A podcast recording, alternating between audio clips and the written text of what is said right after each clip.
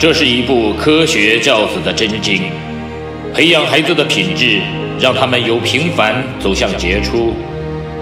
这是一份成功人生的向导，熏陶孩子的灵魂，让他们由普通变得卓越。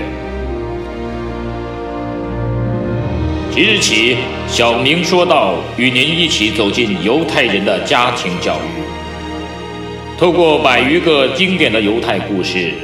品读到蕴含着无穷哲理与智慧的教育箴言与心得，从而帮助孩子创造属于自己的美好人生。嗨，大家好，我是小明说到的小明。这次我们一起来说到的话题叫做“财富之门的钥匙”。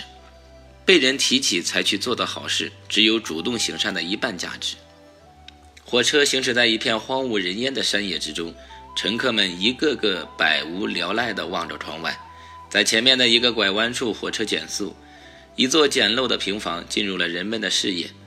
也就在这时，几乎所有乘客都睁大眼睛，欣赏起孤寂旅途中的这道特别的风景。一些乘客对这几间简陋房子的出现表示惊诧，因为这地方太荒凉了。看到这些，有个年轻人的心为之一动。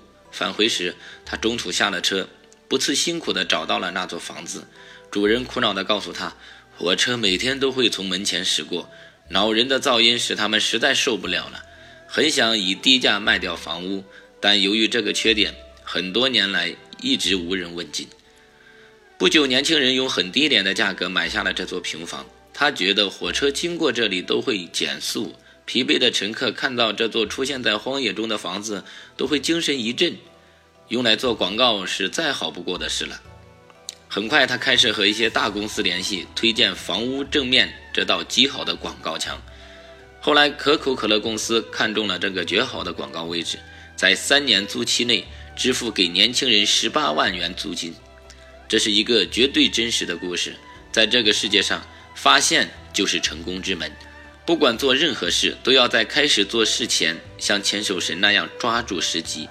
同样一个转弯，此前有无数的人都曾看到，却很少有人能有广告意识，即使有，也只是想想而已。而只有这个年轻人行动起来，所以他成功了。我们并不缺乏发现的能力，但却缺乏立即行动的能力。我是小明，非常感谢您的。